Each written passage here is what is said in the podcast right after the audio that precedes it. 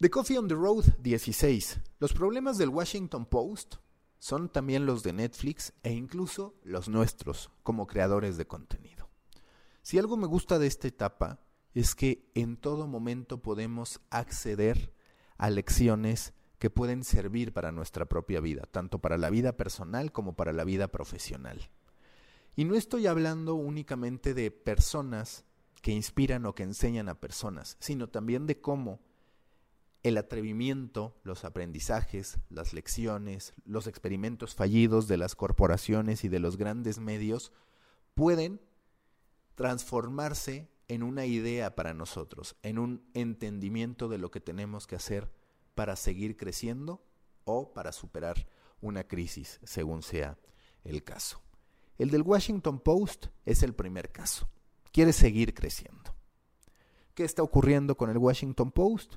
Sigue en su eterna batalla con el New York Times, donde en la cabeza de todos el New York Times sigue siendo el gran referente.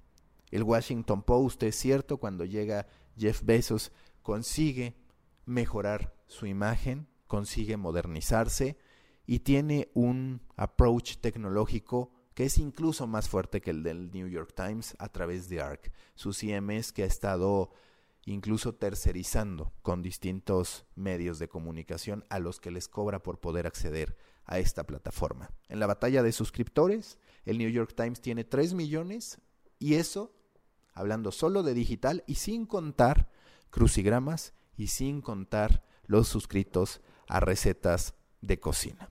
El Washington Post, mientras tanto, tiene 1.7 millones de suscriptores.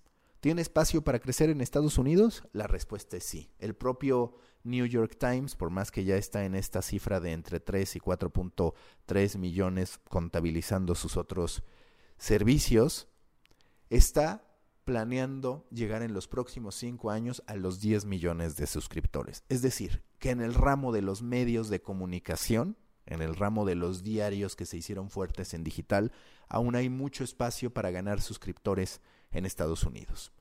Sin embargo, ya lo sabemos, el New York Times hace tiempo que aterrizó en México, acaba por cierto de rediseñar su sitio, y ahora está el Washington Post, que decide no llegar con un aterrizaje completo, y ese es otro de los aprendizajes, esa es otra de las lecciones que nos deja. No porque tú estés acostumbrado a tener una estructura específica, no porque tú estés acostumbrado a que el modo en que te manejas es siempre el mismo, vas a replicar una y otra vez lo que haces. Lo que decide el Washington Post es abrir su sección de opinión en español este 28 de agosto. Para realizarlo, acude a una fórmula que le permite fallar rápido y fallar barato, que es generar contenido específico, generar contenido quirúrgico e ir midiendo el resultado de este ejercicio para entonces sí planear un aterrizaje completo. La sección de opinión del Washington Post incluirá de 3 a 5 contenidos en español por semana y por otro lado un podcast que será realizado dos veces por semana. Nosotros podríamos hablar de este ejercicio bajo un modelo que a mí me gusta mucho mencionar, que yo considero como un modelo de videojuego. ¿En qué consiste? En que así como nosotros jugamos Mario Kart y no tenemos todas las canchas habilitadas hasta que nosotros superemos ciertos milestones, eso es lo que yo percibo que también funciona para efectos de creación de contenido y para efectos de poder calcular los riesgos que estamos aceptando al momento de invertir. El Washington Post, por supuesto que en su momento querrá más. Es muy posible que en unos cuantos meses lo veamos aterrizando a full. Pero por ahora lo que quiere es permear en la sociedad latinoamericana, en particular en México, a través de la opinión. ¿Y por qué creo que es un acierto la opinión? Porque es la que trasciende la información, sobre todo cuando se trata de medios latinoamericanos consumiendo medios anglosajones, la información, pues por supuesto que se cita, que es retomada por otros medios de comunicación. Pero en un momento en que parece existir tanta censura, en un momento en que existe tanta presión, en que existen tantos cuestionamientos a los medios de comunicación, que llegue el Washington Post con lo que significa su firma, con lo que significa su historia, a colocar a personalidades relevantes del ámbito social, político y económico de Latinoamérica para cuestionar, para analizar y para interpretar lo que ocurre en estos países es muy relevante. Y es un acierto porque siempre la opinión ha sido uno de los grandísimos componentes por los que una persona decidía leer tal o cual periódico. Es uno de los grandes componentes por los que hoy en día cada vez son más los millones de suscriptores que deciden pagar por contenido.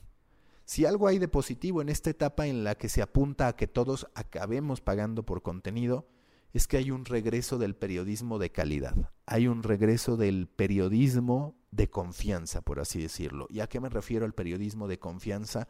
A aquel en el que podemos creer en lo que los medios nos están enseñando. Porque al principio dije que los problemas del Washington Post son los de Netflix? Porque Netflix también al haber topado Estados Unidos, que insisto, no es todavía el caso del Washington Post que decide atacar otros mercados antes de que esa saturación ocurra, requirió y ha requerido redoblar esfuerzos para lograr incrementar sus suscriptores a nivel mundial. Netflix está fallando y esa falla, el haberse quedado corto, le ha significado grandes pérdidas en la bolsa y un escepticismo que crece ante la amenaza constante de los servicios que están próximos a lanzarse, en particular HBO Max y muy en particular, principalmente Disney Plus. Cuando nosotros entramos a un nuevo mercado, hemos de tejer una estrategia, hemos de pensar cómo a nivel internacional vamos a trasladar los valores de nuestra marca y lograr capturar a una audiencia. En este caso, el Washington Post lo que quiere es ir trazando el camino para que cada vez más mexicanos y cada vez más latinoamericanos nos atrevamos a dar ese paso que implica la suscripción. En los próximos años vamos a ver el aterrizaje completo de los medios anglosajones trasladándose a Latinoamérica. The New Yorker, por ejemplo, hace poco ya presentó su primera pieza en español, que es una traducción de un trabajo realizado por Daniel Alarcón. ¿Eso qué significa? Que The New Yorker en su momento también apuntará al español como un espacio para poder crecer.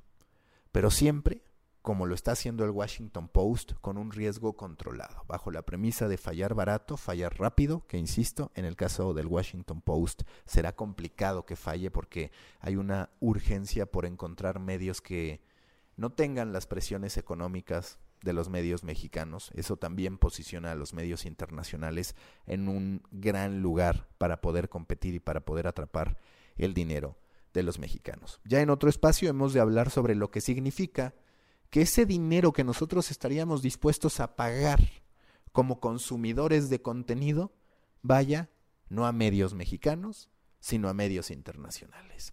Y es que cuando nosotros evaluamos la capacidad y los recursos no solo periodísticos, que digamos que esos están ahí, sino también los gráficos, los de storytelling, los tecnológicos, los de empaquetamiento, pues claro que pagar 300 pesos o 250 pesos por un medio mexicano parecerá un mal negocio. Preferimos hablar en dólares y tener todo este bagaje, lo que complica otra vez el ecosistema para los medios mexicanos. ¿Será que el New York Times y el Washington Post son los nuevos frenemies? Porque por un lado nos ayudan a entender la industria, abren mercados, pero por el otro ellos lo acaparan. Ya lo vamos a ver. Recuerden que los espero en Proyecto Morona, un grupo en Facebook para pequeños creadores de grandes ideas y que también los invito a suscribirse a mi newsletter de Muffin sobre medios de comunicación y marketing digital. Nos escuchamos en la próxima.